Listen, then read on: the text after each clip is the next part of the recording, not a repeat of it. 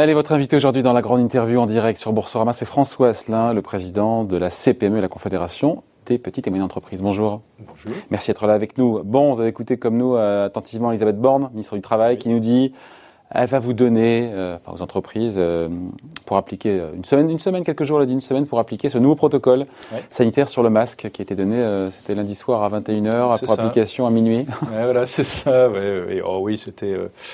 Voilà, euh, on peut, on peut, on peut en plaisanter. En attendant, bon, voilà, dès le 1er septembre, il fallait mettre en entreprise le masque dans tous les espaces clos. hein.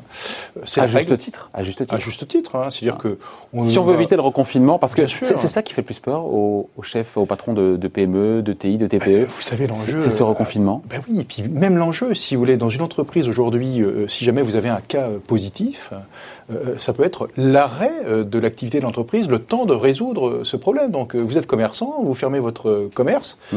Euh, voilà, C'est comme un confinement. C'est comme un confinement. hein. C'est comme un confinement individuel au Ouais. niveau de l'entreprise. Donc Ouais. autant vous dire que l'enjeu est très important et que on a tout, enfin, tous les chefs d'entreprise ont pris ça vraiment très au sérieux depuis le début. Et puis, il faut quand même dire que ça fait quand même quelques mois euh, qu'on a appris à vivre euh, avec euh, ce virus, avec cette pandémie, bien sûr d'une façon évolutive, parce que euh, entre les règles émises et dictées au, au mois d'avril, les premières, et aujourd'hui, beaucoup de choses se sont passées, bien évidemment. Mais en attendant, dans les entreprises, oui, on fait très attention à cela. Et maintenant, nous avons notre nouveau protocole depuis le 1er septembre, avec bien évidemment Mm. deux nouvelles contraintes qui touchent. On va en parler, pardon, je coupe des contraintes. Oui. Juste, euh, j'avais Alain Mac qui était à votre place hier, qui me disait Ouais. que, qui posait la question de savoir si l'angoisse aujourd'hui, justement, sur euh, cette euh, seconde vague, ce rebond de l'épidémie, n'était pas un peu disproportionné de cette angoisse face à la, au nombre de morts aujourd'hui qu'on a en France, euh, moins, moins de 20 par jour, à la, à la réalité du mal. Est-ce que vous en pensez quoi? Pardon, c'est pas facile comme Ouais, question. c'est très compliqué parce que je suis, je suis téléspectateur comme vous. J'écoute les spécialistes qui d'ailleurs ont évolué euh, de discours. Ouais. Je parle de euh, l'angoisse de la société, l'angoisse des Français. et- Et, là, il m'a dit, ouais, c'est de la faute des chaînes d'infos, ils en font Ben, trop sur les chaînes d'infos. non, non, non, mais mais vous faites votre métier d'informer. Et c'est vrai que lorsque, eh bien, on, on parle euh, tous les jours du nombre de cas positifs, etc., vous avez une petite musique quand même pas très positive, Mm. il faut dire les choses. Et pourtant, même si le port du masque est une vraie contrainte, le porter 8 heures par jour, c'est quand même pas agréable, pas, pas très agréable, on est tous d'accord. En attendant, ça n'empêche pas d'avancer, ça n'empêche pas de travailler, ça n'empêche pas de vivre. hein. Euh, mais on est dans une situation effectivement très particulière où, bien évidemment, on a une distanciation les uns vers les autres. C'est un climat Non, mais la disproportion, j'insiste, sur l'angoisse de la société française, des Français, face à une Ouais. menace aujourd'hui, enfin une réalité qui est plus qu'une menace, hein, et face, encore une fois, voilà, euh, à moins de 20 morts par jour. hein. Alors, c'est oui, peut-être pour, bah, aussi pour éviter. euh, Vous savez, on, on aura peut-être dans quelques mois, dans quelques années, la lecture, une lecture assez sévère, peut-être, hein, je ne sais pas, ou l'inverse, euh, de la période que nous avons traversée, parce qu'on dira, mais attendez, tout ça pour ça, peut-être, euh, c'est ce qu'il se dira. Alors que si on n'avait rien fait, la situation aurait peut-être été encore enfin, catastrophique en termes de morts.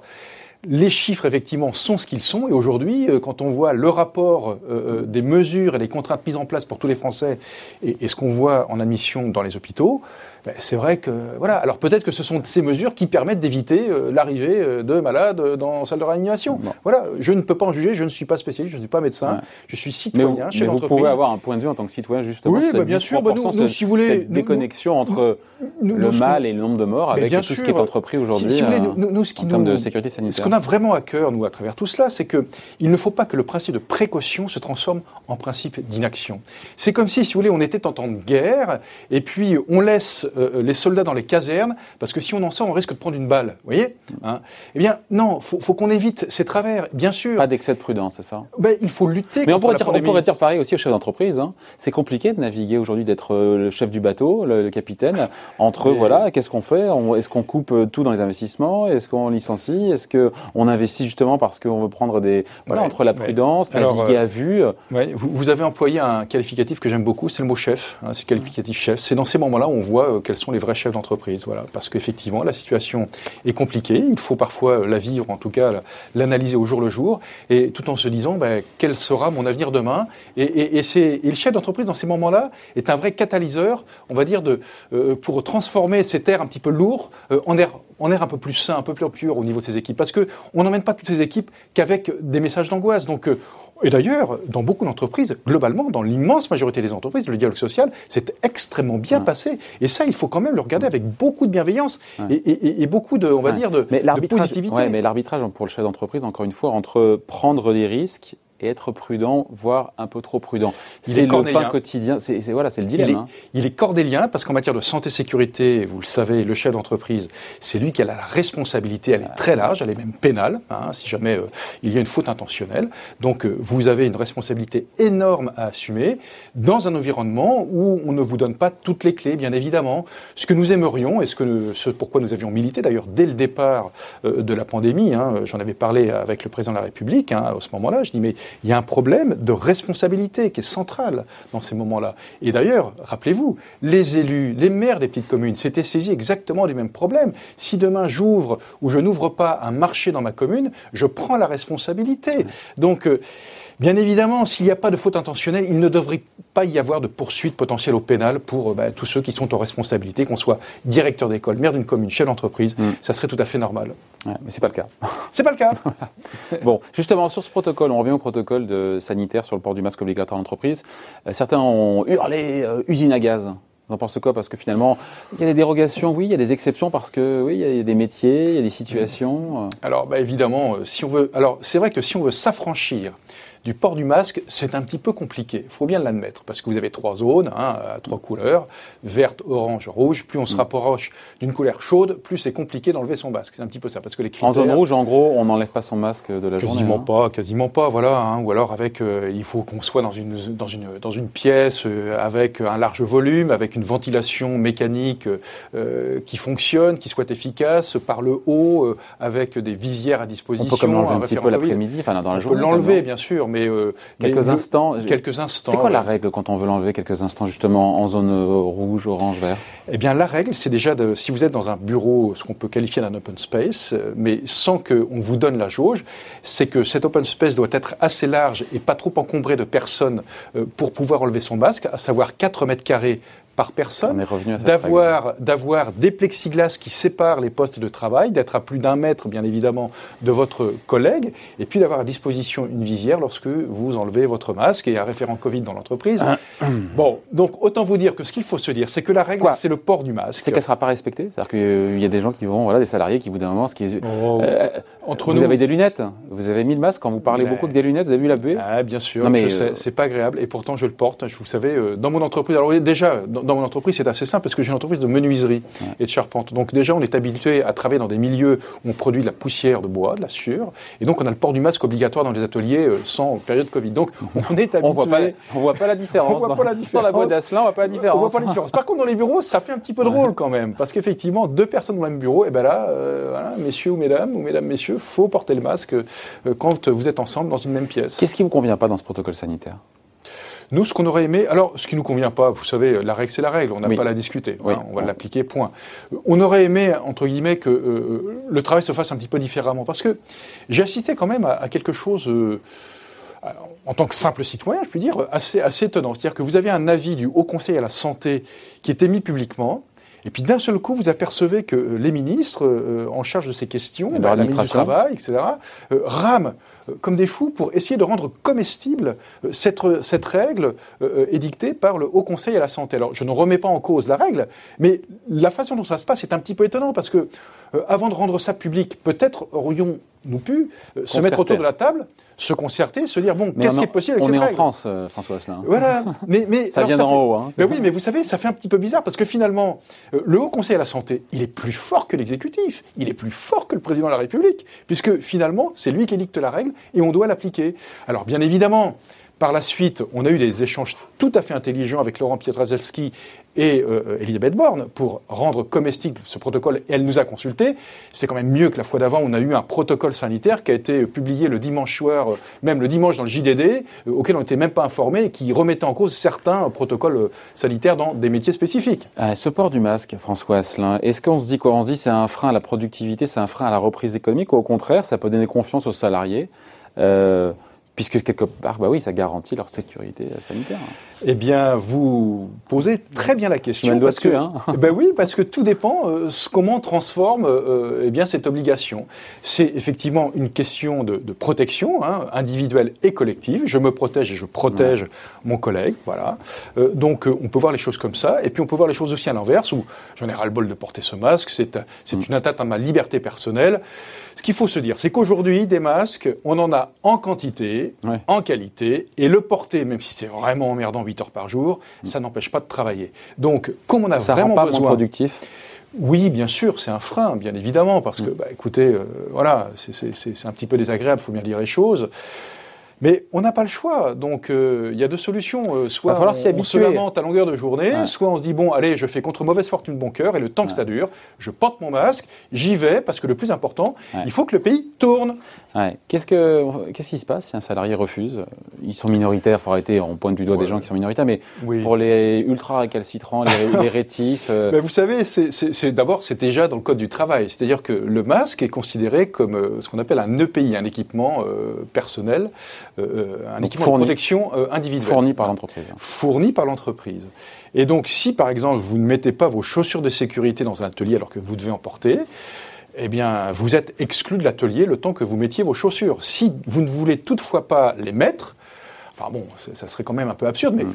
admettons, hein, il peut y avoir- toujours y avoir des cas, eh bien là, euh, vous pouvez Vous être dites quoi en tant que patron de, de la CPME aux salariés qui voilà qui vont freiner les cas de fer et qui ne l'appliqueront pas toujours très bien?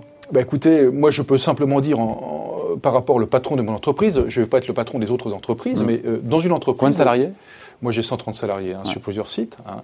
Mais, mais si vous voulez, moi, quelqu'un qui refuserait des mesures de sécurité évidentes euh, par, on va dire, euh, bah, en ce moment le port du masque ou, ou tout simplement par son métier, ne pas porter un casque Blâme, de chantier, avertissement.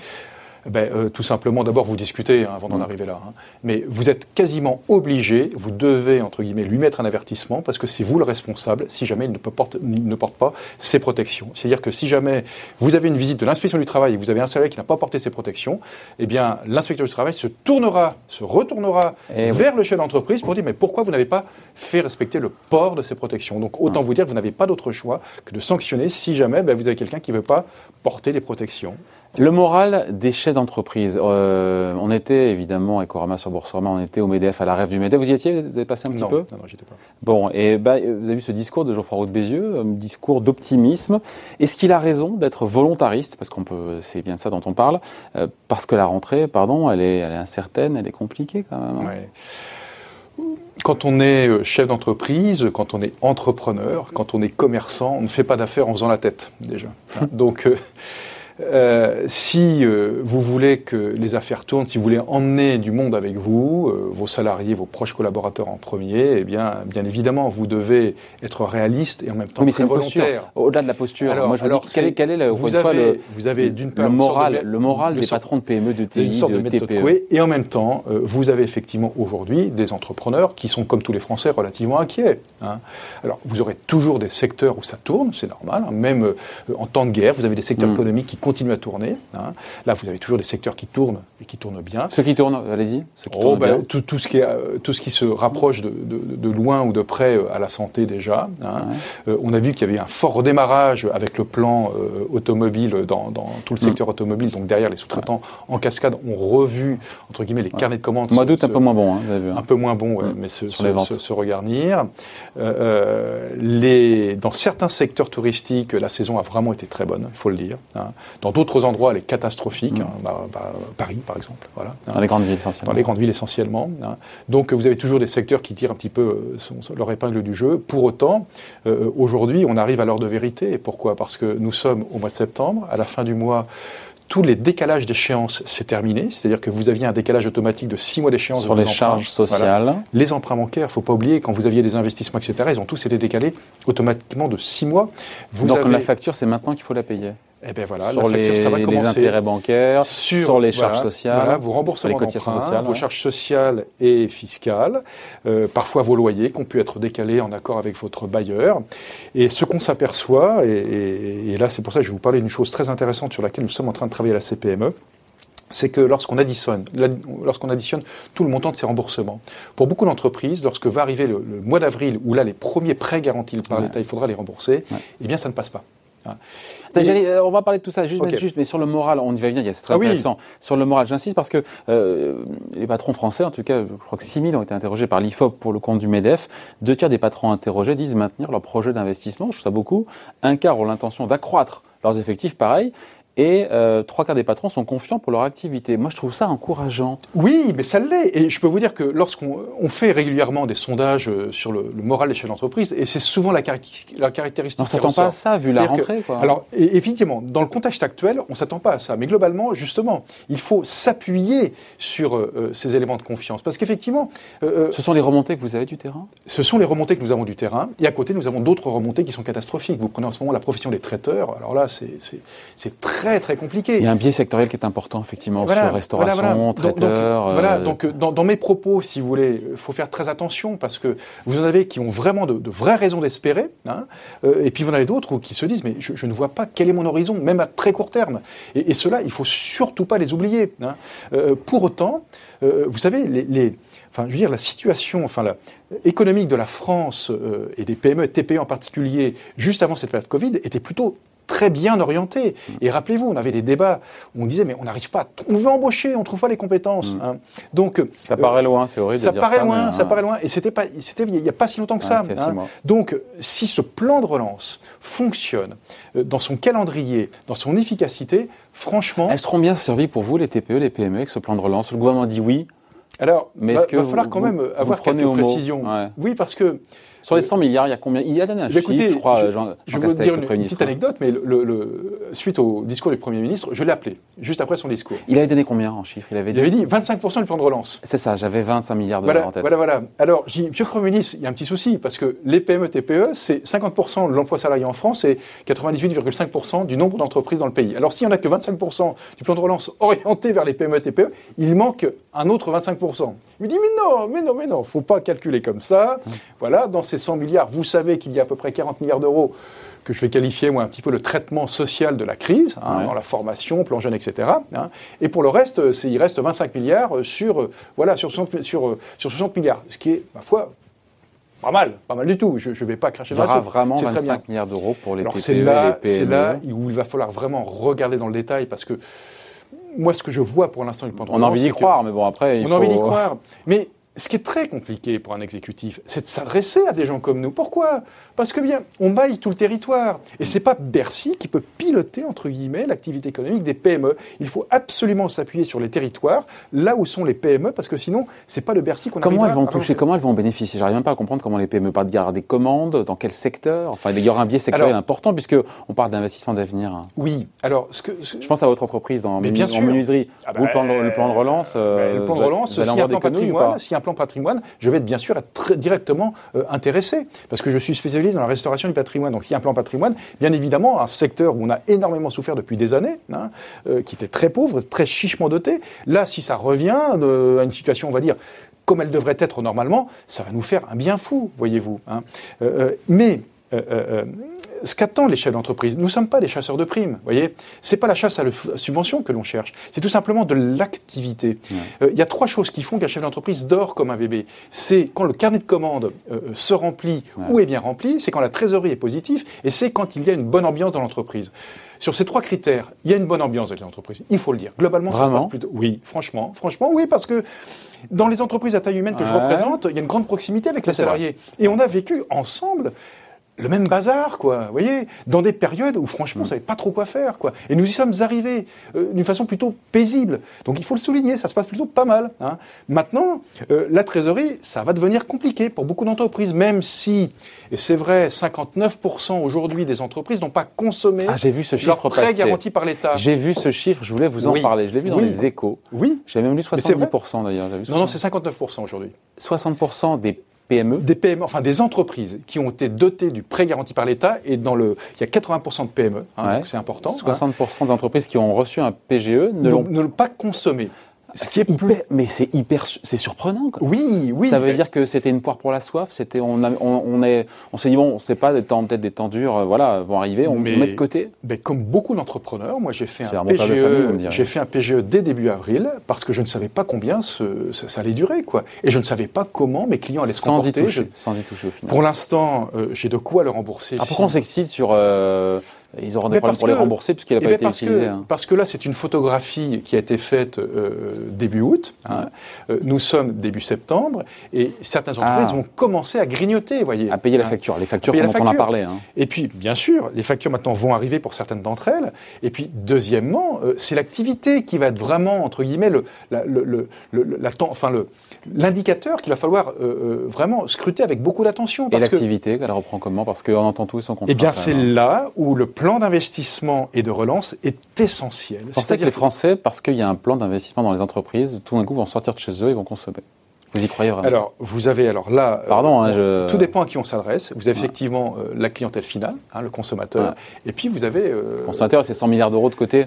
Voilà, c'est énorme, c'est énorme. Donc Mm. là, eh bien, évidemment, il faut trouver des moyens de- pour l'inciter à investir dans le pays. Et la confiance est un élément clé. Il ne faut pas se raconter d'histoire. Euh, un consommateur, il investit d'une façon importante que s'il sent que le pays tient bon économiquement. hein. Aujourd'hui, les bases, elles sont là économiquement pour que ça tienne bon. Par contre, il faut que ça vienne vite. Pourquoi? Parce que euh, euh, on est un pays qui est très administré, parfois d'ailleurs trop administré. Et entre une bonne intention de l'exécutif et le moment où une PME, une entreprise va produire une facture, Il il, peut peut, se se passer des mois, voire des années. Donc il ne faut pas louper la cible. D'où la méthode euh, de mise en application de ce plan de relance qui est essentielle. Et là, je crois que l'exécutif a tout à fait compris. Bon, il nous reste quelques instants, François Asselin, et on peut clore le sujet là-dessus, sur euh, euh, justement sur le, le PGE. Qu'est-ce qui se passera? Donc, euh, on avait Bruno Le Maire avec nous, tiens, qui était à la rêve du Medef. On, Oui. On a eu cet entretien, il nous a expliqué, voilà, j'ai négocié avec les banques euh, entre 1 et 3% Il n'y a pas Ouais. de communication des banques d'ailleurs sur ce. J'en ai parlé. euh, il n'y a pas eu. Il, mais voilà, il, Oui, Non, mais Bruno Le Maire, le ministre qui nous dit. Ah, bah, donc pour une- les C'est une amicale pression de Bruno Le Maire. et saine, saine pression. Oui, Pour les entreprises qui ne pourront pas rembourser donc au Ouais. printemps prochain leur PGE, elles pourront le, euh, reporter la date, Alors. la maturité, la, la date d'échéance, Oui. avec des taux d'intérêt pour le coup qui seront aujourd'hui 0,25, qui passeraient de 1 à 3% Alors ça, vous dites, alors- vous dites, c'est bien. Alors vous avez deux choses. Le 0,25, c'est le coût de la garantie. Ouais. Hein, C'est c'est pas, le- pas les intérêts de remboursement. hein. Ah. Ce qu'on attend, nous, c'est le, le coût des intérêts de remboursement. C'est-à-dire qu'il faudra additionner. sur le PGE Ah ben, euh, c'est 0,25 le coût de la garantie pour la première Plus. année. hein. et puis, et puis ça, ça monte jusqu'à 0,40 si vous remboursez sur 5 ans. hein.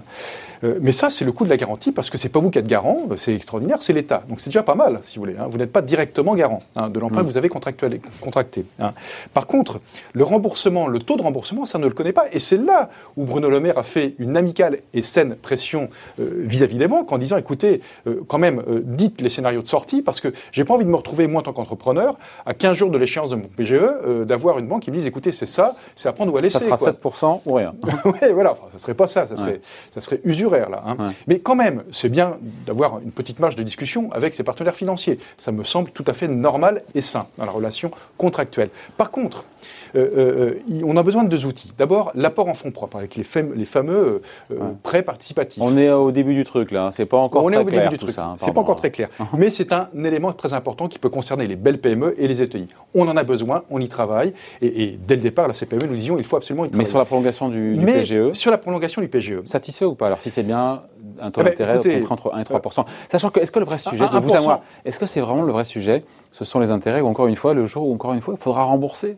Non, vous avez raison. C'est-à-dire, c'est pour ça que nous, on, On a là, réfléchi. intérêts, on a réfléchi, on a réfléchi à un outil euh, qu'on peut appeler, euh, euh, allez, euh, euh, un prêt consolidé, où on additionne le somme de toutes les dettes que doit rembourser l'entreprise. hein. Ouais. Mmh. Tout ce que je vous disais, euh, les remboursements d'emprunts, euh, les dettes fiscales et sociales, pourquoi pas les loyers qui n'ont pas été payés, plus le PGE. Ouais. Et là, on fait un crédit consolidé, un prêt consolidé qui permettrait d'étaler jusqu'à 7, entre 7 et 10 ans, l'ensemble des dettes de l'entreprise, pour celles qui ont un modèle économique viable. Pourquoi? Parce qu'on s'aperçoit Il faudra rembourser au bout de 7 ans. il faudra rembourser. Mais ça permettrait déjà d'éviter euh, la faillite, en tout cas euh, euh, l'entrée au tribunal de commerce, où là, bien évidemment, les créanciers ne sont pas payés. Ça permettrait déjà de payer toutes ces échéances qui n'ont Ouais. pas été payées, y compris le prêt garanti par l'État. Et ça permettrait surtout à ces entreprises qui n'auront pas accès aux prêts participatifs, aux accès en fonds propres, parce que c'est plutôt des produits réservés aux belles PME, hein, mais ça leur permettrait tout simplement de passer ces moments délicats et de repartir de mieux rebondir. Bon, on en reparlera tranquillement, d'autant que demain, on a le, c'est demain hein, pour le plan de relance. Et c'est 25%, c'est 25 milliards hein, qui vont euh, au PME. On sera attentif, enfin, vous serez attentif. Ah oui, Merci moi. avec nous. Euh, Je compte sur vous, évidemment. François Asselin, donc le président de la CFME, Confédération des petites et moyennes entreprises. Merci. Merci.